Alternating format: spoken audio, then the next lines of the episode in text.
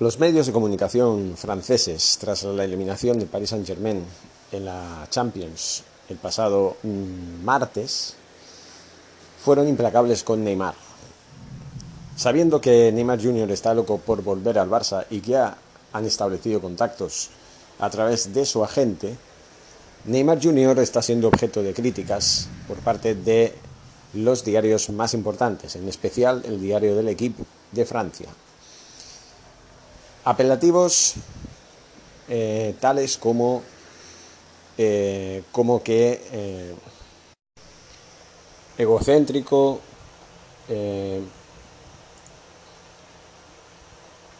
catastrófico, palos bestias a Neymar. La prensa francesa machaca al crack brasileño tras la eliminación del Paris Saint-Germain a manos del City en semifinales de la Champions, como ya he dicho antes. El artículo dice las cosas claras. Neymar sigue siendo el foco mediático de todo el mundo. El delantero brasileño no dio la talla en la vuelta de las semifinales de la Champions League, por lo cual la prensa francesa se cebó mucho con él. Hay que tener en cuenta que Neymar no está siendo nada claro con el Paris Saint-Germain. Hace un par de semanas hacía indicar que iba a renovar el contrato hasta el 2026. Ahora suena prácticamente imposible. Como he dicho, Neymar Jr. quiere jugar en el Barça.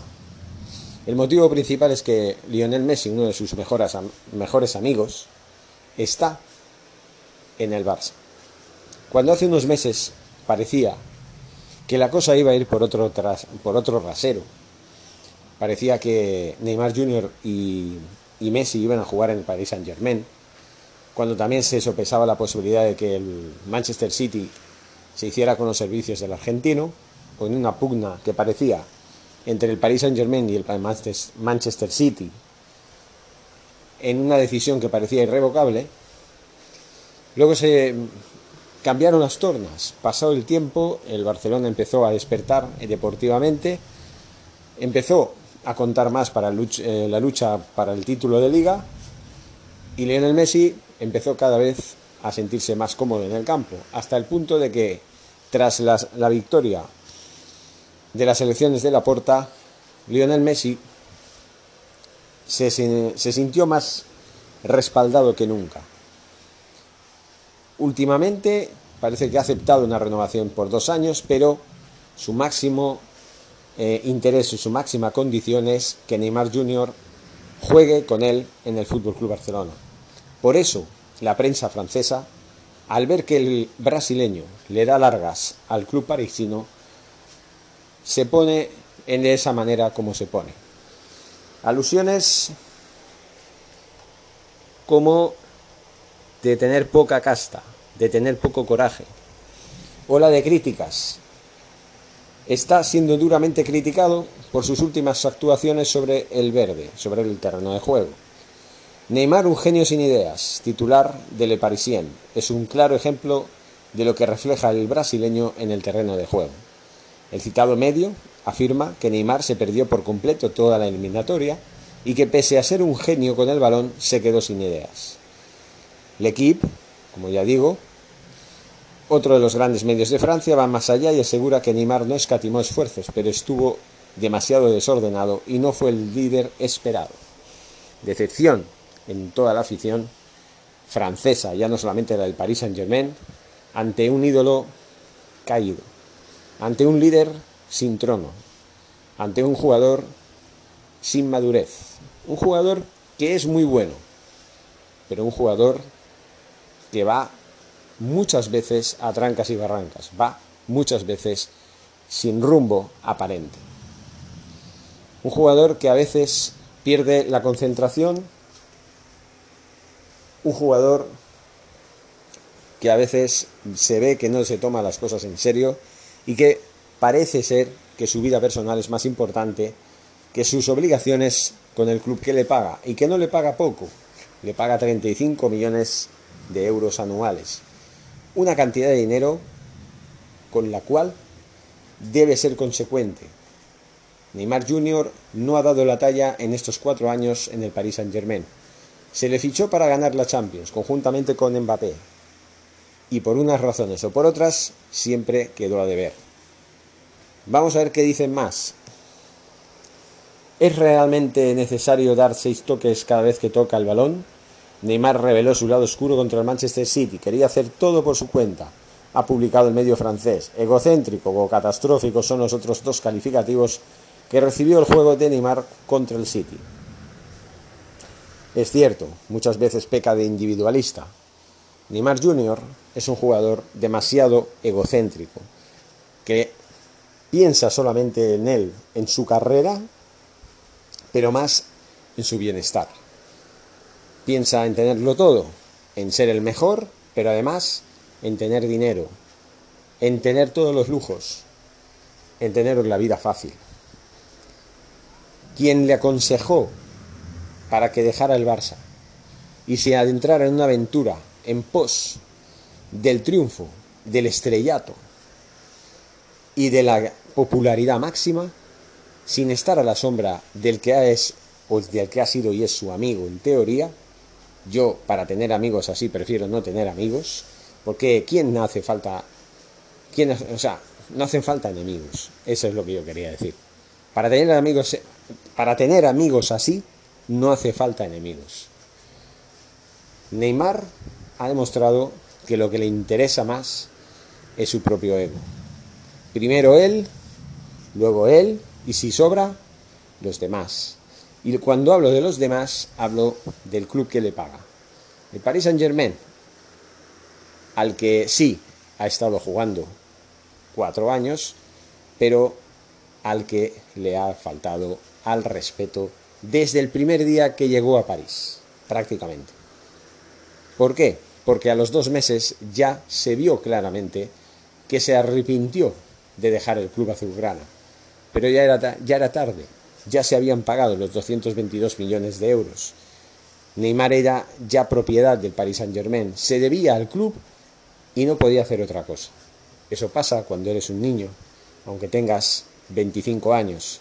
Eso pasa cuando eres un inmaduro ávido de poder, ávido de popularidad, ávido de éxito y con una envidia sin precedentes, envidiando la más popularidad, la mucho más, la mucho más eh, calidad del que se supone que es tu amigo, Lionel Messi, que aún así él te ha perdonado, aunque no te haya perdonado conscientemente, aunque él no, no haya sentido que le haya faltado el respeto. Neymar pensó, entre otras cosas, que una vida mejor en París le catapultaría a ser mejor que, que Messi. Se cansó de estar a su sombra y lo pagó con creces. Eso supuso que nunca se sintió del todo bien en París. Al final es el subconsciente el que te juega las malas pasadas, cuando uno finge estar feliz en un lugar y luego resulta que no es verdad, el subconsciente te acaba apareciendo. Eso le pasó a un Neymar sobrevalorado y con un ego demasiado alto. Un ego que ha sido su perdición. La prensa francesa se cebó con él cuando el Paris Saint-Germain una vez más cayó eliminado de la Champions. La temporada pasada fue la más gloriosa del club, de los últimos años sobre todo, porque llegó a la final, aunque no supo asegurar el triunfo. Y el Bayern de Múnich solo necesitó un gol para poderse llevar el triunfo.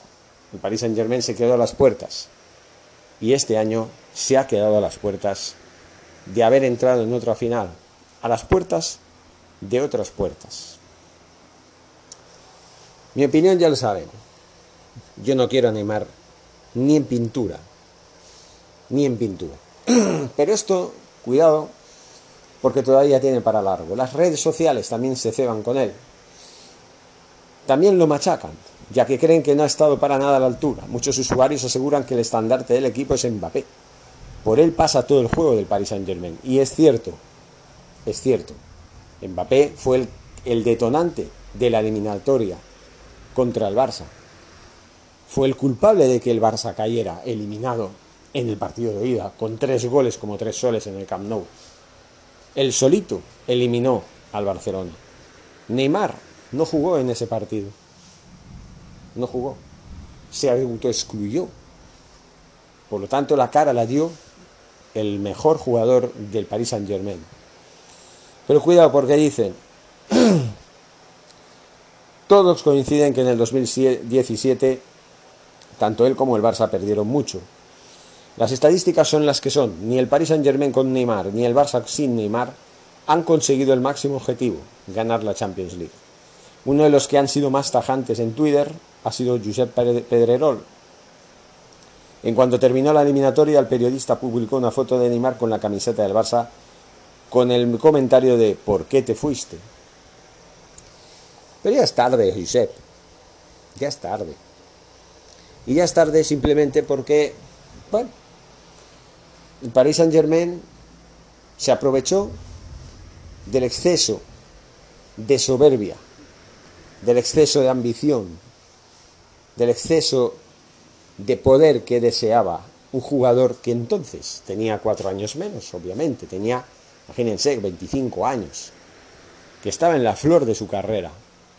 Es cierto, ganó la Champions en el 2015 y para el 2017 ya había caído dos veces en la Champions, pero tenía tiempo para volver a luchar por el título. Teníamos equipo, teníamos el potencial necesario y seguro, seguro, estoy seguro que en los años siguientes, en el 2017, no porque ya estaba, pero en el 2018 y 2019, seguro que el Barça hubiera ganado la Champions con el tridente. Estoy seguro, porque además hubieran hecho las cosas de otra manera.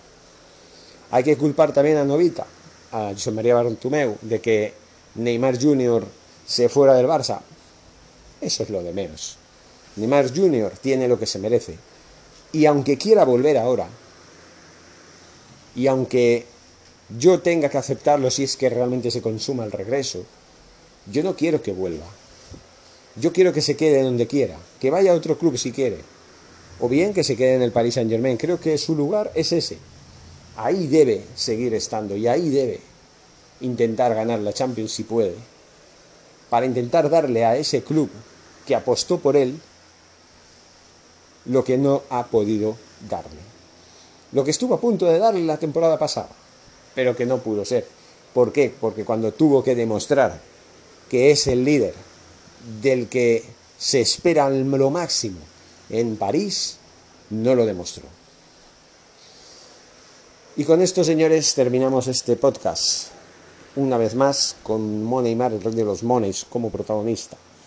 Y tendremos que hablar más, porque este verano se acerca y se perfila como un verano lleno de noticias y novedades en torno a este personaje, para mí, siniestro. Muchas gracias y hasta un nuevo podcast. Forza Barça.